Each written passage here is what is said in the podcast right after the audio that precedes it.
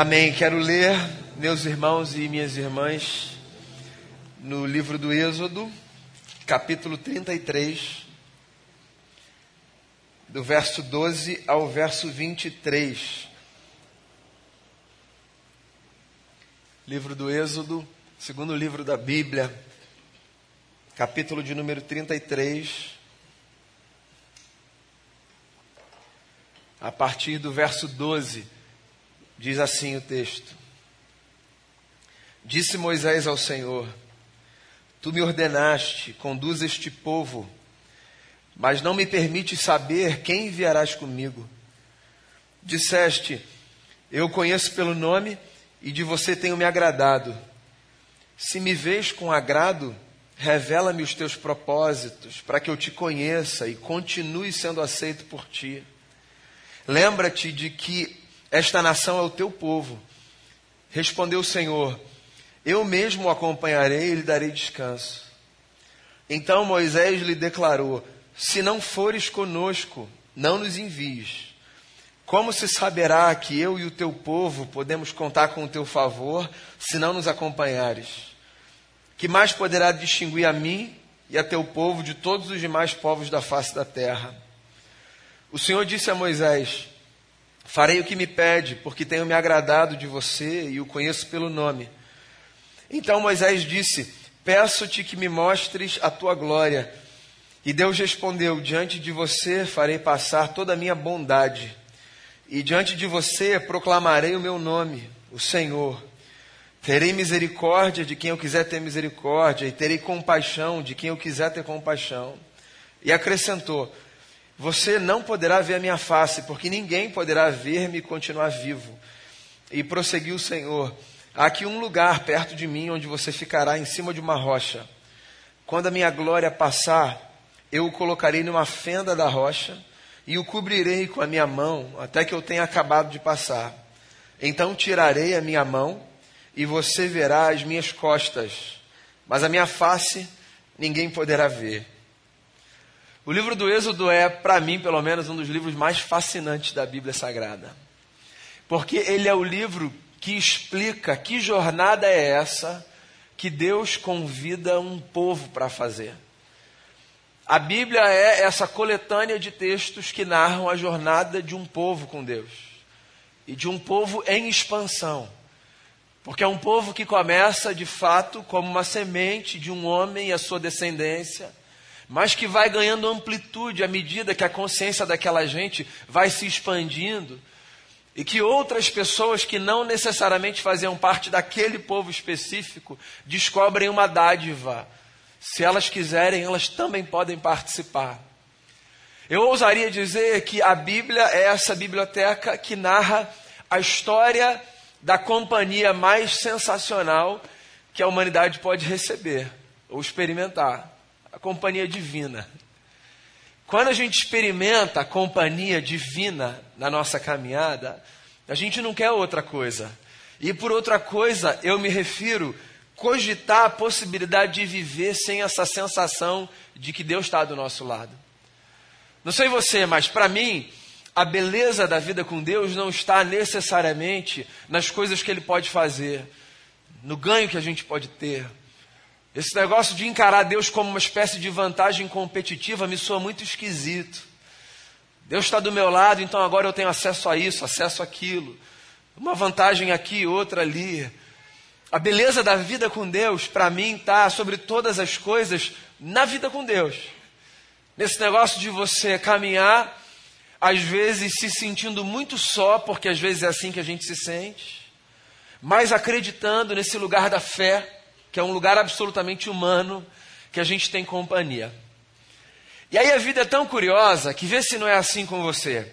Há lugares que talvez pela nossa familiaridade com eles, porque representam a nossa zona de conforto, esses ambientes onde a gente consegue atravessar de olhos fechados, a gente não cogita tanto a necessidade de uma companhia.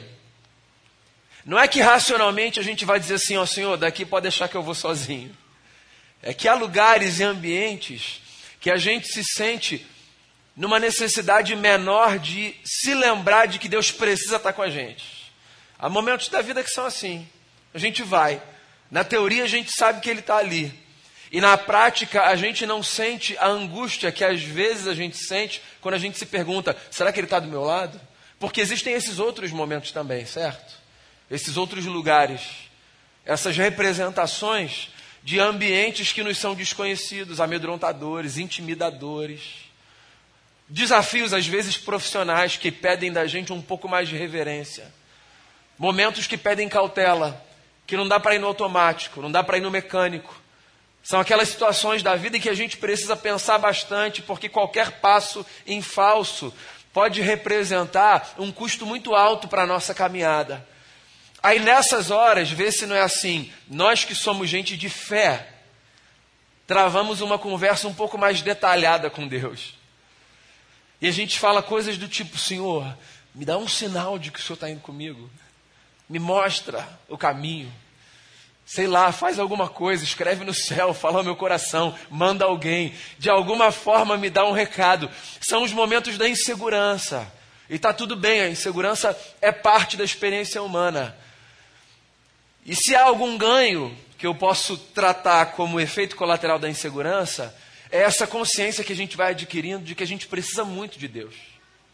Moisés está nesse momento aqui, no momento em que ele tem profunda consciência de que ele precisa muito de Deus. Não sei se você está familiarizado, familiarizada com a história de Moisés, mas para encurtar assim uma longa e bonita história, Moisés foi um homem que, sendo hebreu, fazendo parte desse povo, que sofreu tanto na história, teve a sua vida preservada por causa da sagacidade da sua família que resolveu, no seu nascimento, poupá-lo da morte, que era o que aconteceria aos meninos, filhos das hebreias, entregando-o a ninguém menos do que a filha do Faraó.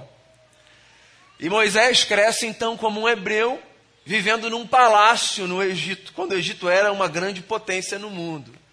Ele tem a sua vida poupada e ele cresce então como um sujeito com todos os privilégios que há. Chega um momento na sua história em que, mesmo tendo crescido com todos esses privilégios, ele se vê na necessidade de fugir para o deserto. Porque ele se mete numa confusão. Ele pensou que ninguém reparou que ele tinha se metido numa confusão descobriu que tinham reparado sim, porque sempre tem alguém que repara a confusão que os outros se metem. Fica aí uma lição, hein? Não é o ponto forte do sermão, não, mas leva para casa aí. Sempre tem alguém que repara. Aí ele foge. E foge provavelmente pensando: nunca mais vou poder voltar para lá. Egito está arriscado da minha lista. Cresci ali, muitos amigos, memória afetiva, mas não volto para lá. Até que, num determinado momento, esse Deus que está aqui agora conversando com ele com um pouco mais de intimidade, aparece para ele, certo, numa sarça que pegava fogo, mas não era destruída. E diz assim: Moisés, eu ouvi o clamor do meu povo no Egito, esse povo que está lá sofrendo debaixo de escravidão, e eu vou libertar esse povo e você é esse cara. Essa jornada que a gente trata como maravilhosa, né, que já, já virou filme com o nome de O Príncipe do Egito, ela foi uma jornada, assim, muito assustadora e intimidadora. Porque você imagina, você falar para um camarada que fugiu de um lugar, porque estava caçado, cabeça lá, sabe, com a foto na parede, num filme de faroeste, e Deus aparece para ele e diz assim: Você que vai voltar, volta para lá. E Moisés volta, você conhece essa história, e ele consegue fazer esse papel assim impensável de liderar um povo que há 400 anos sofria debaixo de escravidão para fora do lugar do cativeiro. Isso faz de Moisés um grande líder. Mas é engraçado porque, mesmo como um grande líder, ele se sente inseguro. Você pode ser um grande líder na sua casa, sua empresa, no seu trabalho, no seu círculo de amigos. Você pode ser aquele camarada que está à frente, apontando caminhos, direções. Você pode ser aquela pessoa para quem as outras pessoas olham e dizem assim: Fulano, Fulano mata no peito. Mas há momentos de insegurança para todo mundo, todo mundo tem medo de alguma coisa. É porque de alguma forma a gente convencionou que na vida adulta pega muito mal a gente dizer que a gente tem medo de alguma coisa. Então a gente finge que a gente não tem medo de nada, mas a gente tem medo de muita coisa.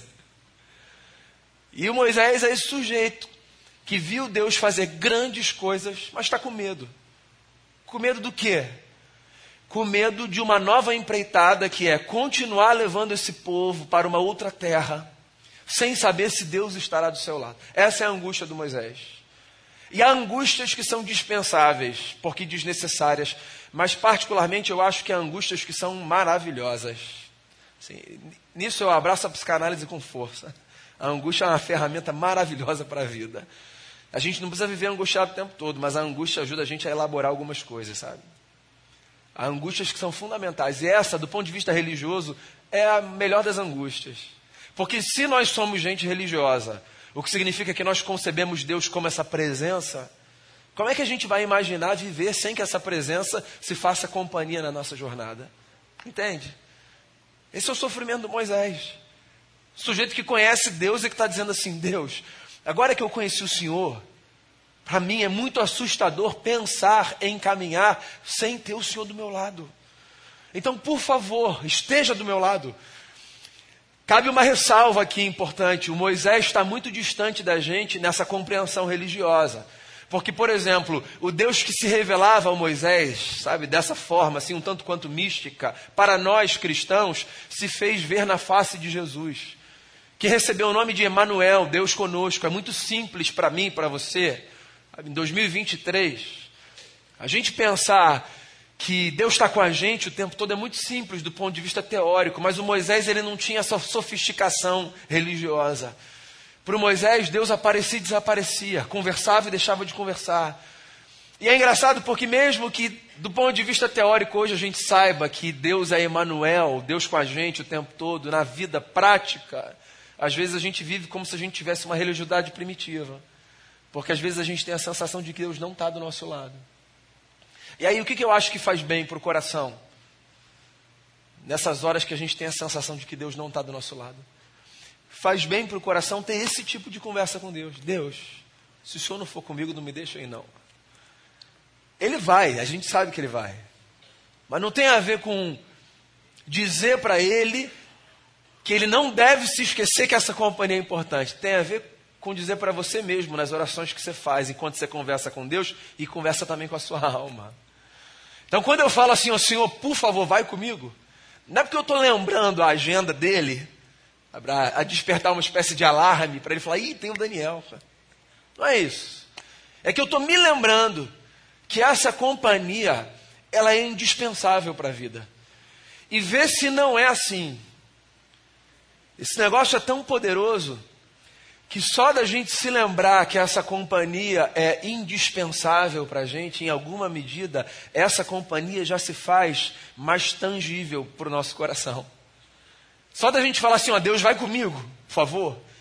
De alguma forma, a gente já o sente em maior intensidade. Porque não tem a ver com ele ir ou não ir, estar ou não estar, porque ele sempre está tem a ver com a sensibilidade que a gente tem para perceber a companhia dele do nosso lado. É isso. O que muda é isso. O que muda é a sua sensibilidade para perceber a companhia do eterno do seu lado, sempre que você vai, para onde você vai, quando você vai. Então, viva com essa sensibilidade, sabe? Tenha esse tipo de conversa com Deus. Sobretudo quando você estiver com medo. Fala assim, oh, vamos comigo, ajuda aí, vem do meu lado. Vem, venha, venha comigo. Não há um hino consagrado que nos ensina a cantarmos exatamente isso. Segura na mão de Deus e vai. Pois é isso. É simples, é maravilhoso, e é pacificador. Então, nas suas orações, sobretudo nos momentos de medo, faça esse pedido a Ele: Vem comigo, Senhor. Estou entrando aqui nessa reunião e eu não sei o que vai acontecer. Vem comigo. Eu estou aqui precisando ter uma conversa importante na minha família. Vem comigo. Eu preciso encarar esse desafio profissional, esse desafio educacional. Eu preciso discernir alguma coisa importante para a educação dos meus filhos. Eu preciso ir para um lugar que é um lugar de muita vulnerabilidade para mim, porque potencializa as minhas fraquezas. Vem comigo. Então, essa oração simples e pequena é uma oração muito poderosa para regular o coração e a alma. Faça essa oração. O Moisés não fez só essa oração, porque ele queria um pouquinho mais. Então ele falou assim: em outras palavras, Deus, é muito difícil caminhar com alguém que a gente não sabe assim quem é. Porque assim, Se falarem assim para mim, ó, Daniel, preciso falar com a Denise, sua esposa. Só que tem muita gente aqui na igreja. Quem é a Denise? Como ela é? Eu vou saber descrever, certo? Eu vou falar, você vai procurar essa pessoa com esses contornos. Ela hoje está com essa roupa. Você pode procurar se identificar. Essa é a Denise, eu consigo dizer. Quando a gente fala de Deus, a gente fala de uma presença. A gente não fala de um ser com feições, com um tom de voz, ou com uma roupa específica com a qual se apresenta. Então, o Moisés está querendo mais porque ele tem muito pouco. E essa é a angústia de quem caminha com Deus, sabe? É achar tudo maravilhoso, mas no fundo ter aquela sensação de que eu sei muito pouco. Porque a gente sabe muito pouco mesmo. E foi dito que a gente saberia pouco. Por exemplo, lá em Êxodo 3, aquele texto que eu mencionei ainda há pouco, né? Da aparição de Deus na sarça, quando Moisés faz uma pergunta fundamental para Deus, que é quando eu chegar lá no Egito e disser para o meu próprio povo que eu fui enviado para libertar essa gente das garras de Faraó. Que, que eu vou dizer? Quem me mandou? Os caras vão falar que eu sou um louco. Eu vou falar o nome de quem? Aí você lembra que Deus diz: Eu sou o enviou. Diga que eu sou o enviou. Só que eu já falei aqui outras vezes, há uma beleza nesse texto, porque eu sou, na verdade, não faz jus à literalidade da expressão que aparece no texto. Porque a expressão que aparece no texto não é eu sou, é eu serei o que serei. O que muda bastante essa relação, certo? Porque eu sou não é um nome, eu sou é a descrição de uma condição. E eu serei o que serei é a descrição de uma condição ainda mais angustiante. Que é como se Deus estivesse dizendo para Moisés assim: para de tentar controlar, cara, só vai. Você confia? Então vem do meu lado. Eu serei o que serei. Eu sou essa realidade que não pode ser observada num laboratório, decifrada nos seus limites, descrita na sua totalidade. Você vai me conhecer à medida que você caminhar comigo. Não tente saber tudo a priori. Você não vai saber. Você vai caminhar comigo, você vai descobrir. E vê se não é assim na sua caminhada com Deus. Vê se porque você leu algum texto, por mais sagrado que ele seja, você se tornou um profundo conhecedor de quem Deus era, ou um pleno conhecedor de quem Deus é. Isso é de uma soberba, inclusive, de uma arrogância, né? Que o sujeito que diz assim, entendi, conheci Deus, pode deixar. Qualquer dúvida pode falar comigo aí. Esse sujeito só está passando um atestado de que não entendeu absolutamente nada, né? Que ele será o que será. E na caminhada a gente vai descobrindo quem ele será. Até que ele se revela em Jesus de Nazaré. A expressão humana do Deus que é. Mas o Moisés está lá atrás. E está dizendo assim: Eu quero ver, eu quero ver, quero ver alguma coisa. Aí tem essa conversa interessante que para mim é a parte mais bonita do texto, que é quando Moisés diz assim: Tem como eu ver o rosto do Senhor? Quero só ver o rosto. Rosto é fácil, a gente guarda. Mostra o rosto do Senhor. É isso que Moisés está pedindo aqui. Quero ver a tua face. Quero ver a tua glória. Aparece em algumas versões, inclusive na que eu li. A sua glória, eu quero ver a sua beleza. Eu quero ver como a sua face resplandece. Pô, eu sou o líder do povo. Se eu não puder fazer um pedido aqui, né? Moisés. Passei mó perrengue lá no meio do mar. Dez pragas. Você imagina, né? O Moisés tentando dar uma carteirada, que às vezes a gente tenta dar. Pô, faz um quebra isso aí, nunca te pedi nada. E aí Deus fala assim com ele, ó. A minha face você não vai ver. Mas eu vou deixar você ver um negócio. Você vai ver as minhas costas. Eu vou passar e você vai ver a minha bondade. Veja só um negócio que eu acho que é muito importante você entender a Bíblia Sagrada quando ela fala de Deus. Quando a Bíblia se utiliza de feições humanas para descrever Deus, a Bíblia não está dizendo que ele as tem, que Deus é espírito. Quando a Bíblia utiliza feições humanas para descrever Deus, a Bíblia está só dando à nossa imaginação contornos para que a gente se aproxime desse mistério. Então, não é que eu estou ensinando você aqui que o rosto de Deus a gente não pode ver, mas as costas a gente consegue. Eu estou dizendo a você que Deus está estabelecendo uma dinâmica relacional aqui, fantástica. Moisés, ao pedir para ver o rosto, é como se estivesse dizendo assim: ó, deixa eu ver antecipadamente, deixa eu saber do lado de cá, Deixa eu ver antes de acontecer. E quando Deus diz assim, ó, você vai ver as minhas costas, é como se ele estivesse respondendo, dizendo assim, você vai ver depois que eu passar. E é bem assim, né? De Deus a gente vê as costas, porque de Deus a gente vê as marcas que ficam depois que ele passa. E eu acho que a gente devia estar em paz com isso. Para enfatizar, sabe, como esse negócio era inegociável, Deus diz assim para Moisés: Moisés, ninguém pode ver a minha face sobreviver. Então, isso não é possível a você. Esquece isso, não tenta isso. Mas veja um negócio: eu vou passar, e você vai ver as minhas costas, você vai ver os meus rastros, você vai ver o que eu deixo, você vai ver as minhas impressões digitais. É como se ele estivesse dizendo isso. Eu vou passar, sempre que eu passar, eu vou deixar uma marca, e você vai ver as minhas marcas. E quando você vir as minhas marcas, depois de eu ter passado, você vai entender um pouquinho mais de quem eu sou. Você consegue entender por que no Antigo Testamento há tantos nomes de Deus? Porque as marcas eram deixadas. E o povo ia vendo quem esse Deus era através das marcas que eram deixadas. Então, quando ele curava, era Rafa, o Deus que cura. E quando ele se demonstrava soberano sobre todas as coisas, era El Shaddai, era El Elion, era El Adonai, era Elohim. E esses nomes todos não indicavam uma fragmentação de identidade. Eles eram a forma dessa gente se deparar com as costas de Deus. Ou seja, de ver Deus depois dele passar. E não é que Deus vai passar e vai para um outro lugar e a gente perdeu, sabe, a chance de continuar vendo. É que Ele está sempre passando de um lugar para o outro, de um lado para o outro.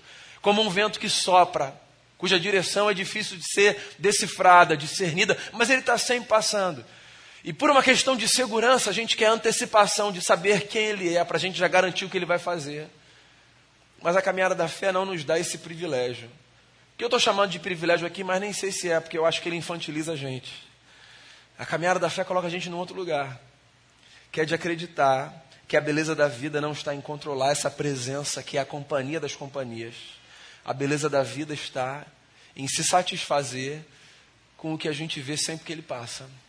Olhar para as marcas, para as pisadas, para os rastros e dizer assim: ah, então o Senhor estava aqui, né?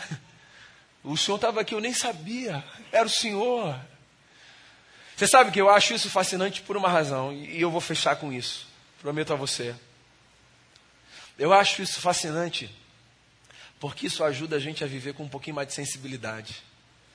Porque se Deus está sempre passando por aí e deixando marcas, mostrando as costas, revelando a bondade, talvez, quando nas nossas crises existenciais a gente reclame dizendo o que, que aconteceu, o Senhor sumiu, Talvez não seja que ele tenha sumido. E é claro que não é, ele está sempre aí. Talvez seja uma daquelas fases da vida que nos falta atenção. Porque se a gente tiver um pouquinho de atenção e olhar com um pouquinho mais de cuidado para aqui ou para lá, para as coisas grandes e para as pequenas, a gente vai reparar, ele está sempre deixando marcas, sempre mostrando as costas, para lembrar que com a gente é igual foi com Moisés. Se você quer saber na totalidade quem ele é para controlar essa experiência e dizer, ah, sim, sim, sim, já sei, sei tudo. Deus agora está na palma da minha mão. Porque quando a gente sabe o nome, a gente controla, né? A pergunta de qual é o teu nome também é uma forma de controlar. Porque se eu digo assim, Brito, eu controlei a atenção dele por alguns segundos pelo menos. Agora, se eu não sei o nome, eu posso chamar qualquer coisa e todo mundo vai olhar, não necessariamente aquele que eu quero controlar com a minha palavra por um instante. Quando Moisés pergunta o teu nome qual é? É uma ousadia. Uma ousadia religiosa que às vezes a gente tem. De achar que a gente pode ser Deus de Deus. E dizer o que ele vai fazer e como ele vai fazer. Porque se a gente souber, a gente consegue se antecipar. Ler do engano. E que bom que a gente não consegue. Eu acho que a gente devia se satisfazer com a dádiva de, de Deus a gente ver as costas. A face a gente viu em Jesus. Não para controlar, mas para entender como ele é e como a gente deve ser. Mas no mistério da vida, esse Deus que é espírito e que caminha com a gente todos os dias. Esquece esse negócio de tentar ver a face e se antecipar. Presta atenção nas costas, nos rastros, nas pegadas, no que ele deixa, porque ele está sempre deixando sinais por aí, por onde ele passa, na minha vida e na sua também. Uma coisa que eu queria dizer a você, virou lugar comum nas minhas falas, você me perdoa. Deus está com a gente sempre. Sempre, sempre, sempre. Então, que esse Deus, companhia das companhias, seja percebido por você como aquele que está do seu lado, no vale ou na alta montanha. E que esse Deus, cuja face a gente insiste em querer ver, mas que insiste, e graças a Ele por isso, em revelar para a gente apenas as costas, que esse Deus continue a dar a você e a mim, a todo mundo, a possibilidade de ver esses rastros da sua bondade. Porque se a gente acha que a gente precisa controlar a caminhada para ela ir bem, isso é um engano nosso. A gente só precisa saber que Ele está do nosso lado. Só precisa saber disso. Ele está do nosso lado. Aí a gente vai. Então, vá. Que Ele está do seu lado. Vamos fazer uma oração?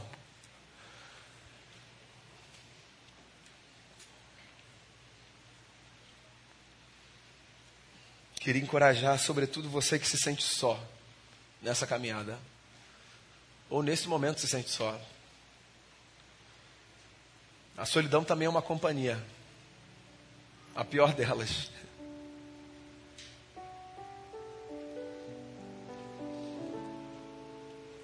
O nosso pior castigo, diz a canção, né? Então, não ande só. Não ande só. Mas entendendo que Deus é companhia, também não tente controlar. Você já entendeu que Ele é sua companhia. Maravilhoso. Não tenta controlar, só vai. Vai. Quando Ele responder a você como respondeu a Moisés, só vai. Quando Ele disser assim, ó, anda, vai, marcha, vai adiante, constrói sua vida. Viva com amor, viva com bondade, viva com benignidade, viva com leveza. Então vai, vive acredite. Ele está do seu lado, às vezes ele dá uns passos à frente, aí Aí mostra as costas, deixa os sinais. Isso é tão bom e pacificador. Então, que a presença de Jesus transforme seu coração e pacifique a sua alma. Senhor, esse mundo é um mundo de muitas experiências de vida. Às vezes a gente se sente verdadeiramente cercado de afeto, de amor, de gente, de amigo. Às vezes a gente se sente só há duas promessas tão importantes para a gente. Uma, a de que nesse tempo do agora, em que às vezes a gente se sente sozinho, mesmo nele o Senhor está do nosso lado. Então, nesse tempo que às vezes a gente experimenta dor e angústia e sofrimento, o Senhor está com a gente, porque isso é promessa de Jesus, o nosso Senhor. Eu estarei com vocês todos os dias da vida de vocês é inexplicável aos que não creem, mas é o fundamento da nossa fé. O Senhor está com a gente. E não é nem que a gente precise de uma descrição lógica e científica para isso. Nosso coração está em paz com o mistério da presença. Esse é o mistério da fé. A gente olha para a vida e a gente sabe que há mais do que o que os nossos olhos conseguem contemplar. E desse mais há o que supera todas as coisas, a presença do Senhor com a gente. Obrigado por essa companhia. Vá com a gente, para onde a gente for. Agora, uma outra promessa do Senhor para a gente, ainda mais maravilhosa, de que um dia vai chegar e que o Senhor continuará a estar do nosso lado, mas essa sensação que hoje a gente tem, às vezes, de que a gente está sozinho, essa a gente não vai ter mais. Porque, como disse o nosso irmão Paulo, o Senhor vai ser tudo em todos. E como escreveu João lá no seu Apocalipse, não vai ter lágrima que represente dor, não vai ter tristeza, porque a gente vai estar tão pleno dessa consciência de que o Senhor é com a gente, está em nós, que um novo tempo vai se inaugurar de uma existência plena em Ti. Então a gente vive confortado com a companhia de agora e na expectativa da plenitude dessa percepção de um futuro que vai chegar. Enquanto isso, regula o nosso coração e ajuda a gente. O Senhor, o Senhor é a nossa porção mais preciosa, o Senhor é o que a gente tem de mais sagrado. Obrigado pelo Senhor na nossa vida e por Jesus, o grande presente dos céus para o nosso coração. É no nome dele que eu oro por mim e pelos meus irmãos e irmãs. Amém.